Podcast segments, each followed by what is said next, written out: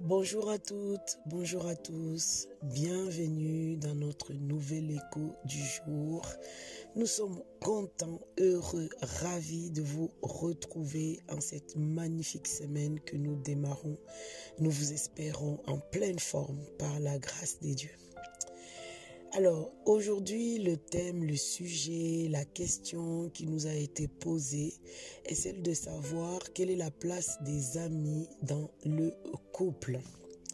Alors, d'entrée des jeux, ce que nous pouvons dire euh, en premier lieu, c'est que un couple, un couple, c'est-à-dire un homme et une femme, bien évidemment ceux qui sont déjà établis dans le mariage ou encore ceux qui sont euh, en construction. Hein. Nous prenons en compte, nous parlons déjà euh, du couple à partir de cet instant-là.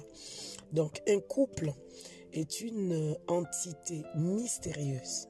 Vraiment, c'est une entité mystérieuse. Qui dit mystérieuse dit Il y a des choses qui sont cachées, il y a des choses qui sont voilées, il y a des choses qu'on ne voit pas, qu'on ne comprend pas, qu'on ne saisit pas. Pourquoi c'est caché? Pourquoi c'est mystérieux? Tout simplement parce que le couple est, euh, enfin le couple ou le mariage en tout cas est, euh, est une institution qui est spirituelle.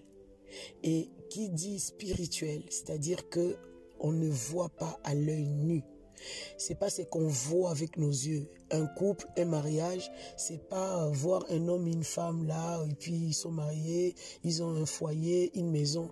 C'est bien au-delà de ce que nous pouvons voir sous ces apparences de deux personnes qui marchent ensemble, la main dans la main, qui s'embrassent, qui, euh, qui, qui construisent une vie, qui ont des enfants. C'est bien au-delà. Ça veut dire que la réalité, au fait, euh, du couple, le sens même va au-delà euh, des, des, apparences que nous pouvons voir avec nos yeux physiques. Pour comprendre, pour voir euh, la profondeur euh, de, de, de, ce que c'est, ou la compréhension en tout cas, l'essence, le fonctionnement, les enjeux, les valeurs, bien cerner le couple, il faut avoir la capacité à voir au-delà de ce que nous voyons physiquement avec nos yeux. Au-delà de voir un couple comme ça simplement qui fonctionne, il faut le voir derrière les rideaux en fait. Et cette capacité-là, on appelle ça le discernement. Les discernements, la capacité à voir au-delà de ce que les yeux physiques voient. Et c'est ça, au fait, le couple.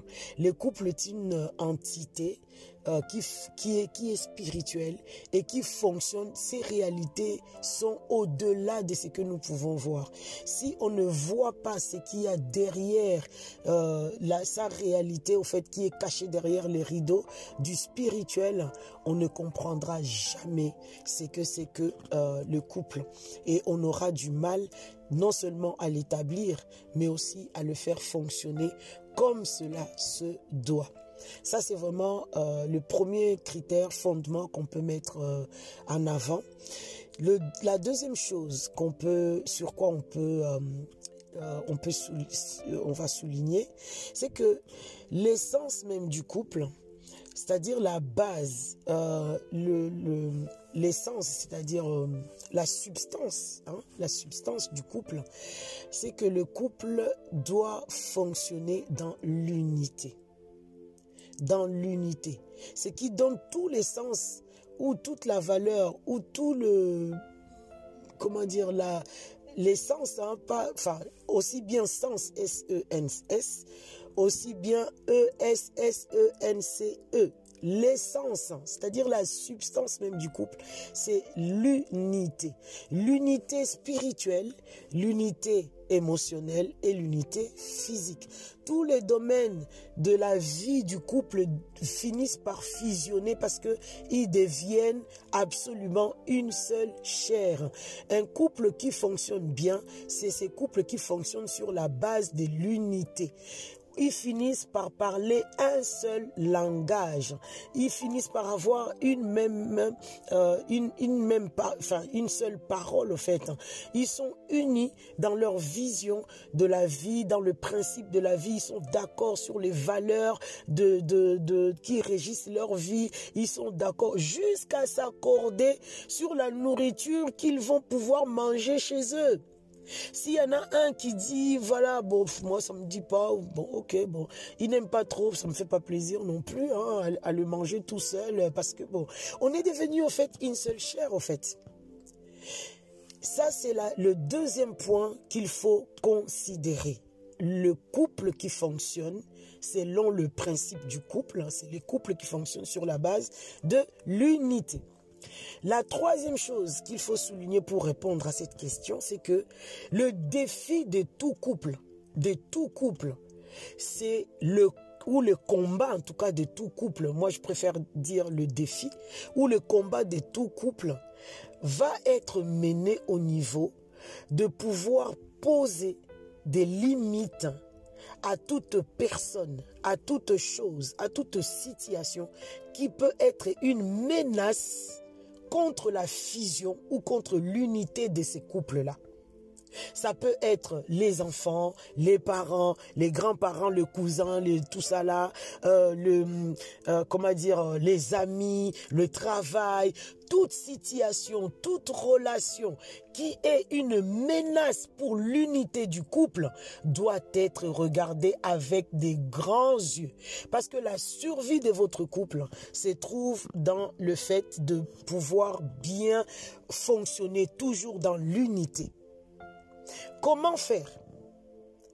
Comment faire si je discerne que dans ma relation avec tel parent, avec tel enfant, avec tel ami, avec tel euh, collègue, avec telle situation, ça met en mal l'unité que j'ai avec le couple. Quelqu'un va me dire, mais de quoi tu parles? Qu'est-ce que tu veux dire? Ben oui, je suis fusionné avec mon époux, avec ma femme, et je vois que la relation avec tel ami me pousse à être désuni avec mon mari ou, avec ma femme. Du genre, euh, ma femme aime bien ou mon mari aime bien que le week-end ou euh, qu'on fasse des courses ensemble ou qu'on aille au restaurant ou qu'on fasse ceci ou que on puisse, euh, je sais pas, donner ou peu importe ce que le couple met en place pour la fusion, pour l'unité. Et puis tu as cet ami ou ses parents ou euh, non, non, non, pourquoi tu veux rester avec ta femme? Viens avec moi, euh, viens m'aider, viens faire ci. Euh, mais non, toi aussi avec ta femme, avec ton mari, tu exagères, vous êtes tout le temps collés. ah oui, tu peux... Il y en a qui peut être très subtil dans cet art de diviser au fait. Et c'est à nous, c'est à toi qui es dans le couple à chacun des partenaires de, de, prendre conscience que telle relation ou telle, telle autre relation est en train de mettre en mal l'unité de mon couple et de veiller, non seulement avec sagesse, bien entendu, de recadrer, de dire, ah non, qu'est-ce, où est-ce que tu m'amènes là? Oh non, non, j'ai prévu ça avec mon époux ou avec ma, ma fiancée ou euh, non, non, non, je vais aller dans ce sens-là parce que tu, es, tu as en vue l'unité, la construction de l'unité.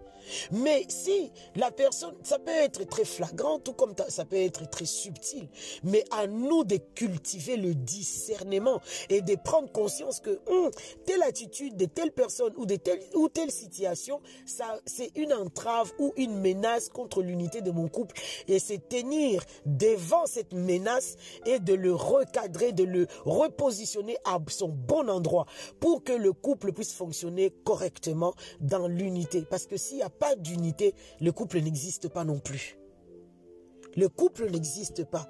Dans le combat, la lutte, le défi du couple, tous les jours de sa vie va être de pouvoir maintenir cette unité tout le temps, chaque jour. C'est le défi du couple. Ne vous trompez pas, ne vous laissez pas séduire en vous disant, ben ouais, c'est un tel, j'aime bien. Si tu, tu peux pas être ici et là, au fait. C'est pas possible. C'est pas possible. S'il n'y a pas d'unité, il n'y a pas cette volonté de s'unir corps et âme avec euh, le, partenaire de la vie, et que tu es encore uni. C'est pour ça d'ailleurs, la parole nous dit dans le livre de la Genèse, dès que le, Seigneur a institué l'institution du mariage, ce qu'il va dire, c'est que ainsi l'homme quittera son père et sa mère et s'attachera à sa femme. Ça veut dire que tu dois quitter toute autre relation qui serait une menace pour l'unité de ton couple pour aller t'unir et devenir une seule chair. Tu en as le droit. Et s'il le faut, si par sagesse, avec gentillesse, recadrage ne suffit pas, s'il faut être ferme avec n'importe quelle relation, les mettre à l'écart pour préserver l'unité, s'il faut en arriver là, il faut en arriver là. Parce que ce qui est, euh, ce qui est correct, euh, concevable pour Dieu, d'après la loi ou le principe qui régit le couple, c'est l'unité du couple. C'est sans concession, c'est sans concession. Nous prions que la grâce de Dieu vous accompagne et que la sagesse d'en haut puisse vous être donnée pour pouvoir bâtir vos couples de manière solide, ferme et contre tout ennemi qui peut venir vous déstabiliser. Dans les noms de Jésus, nous avons prié. Amen.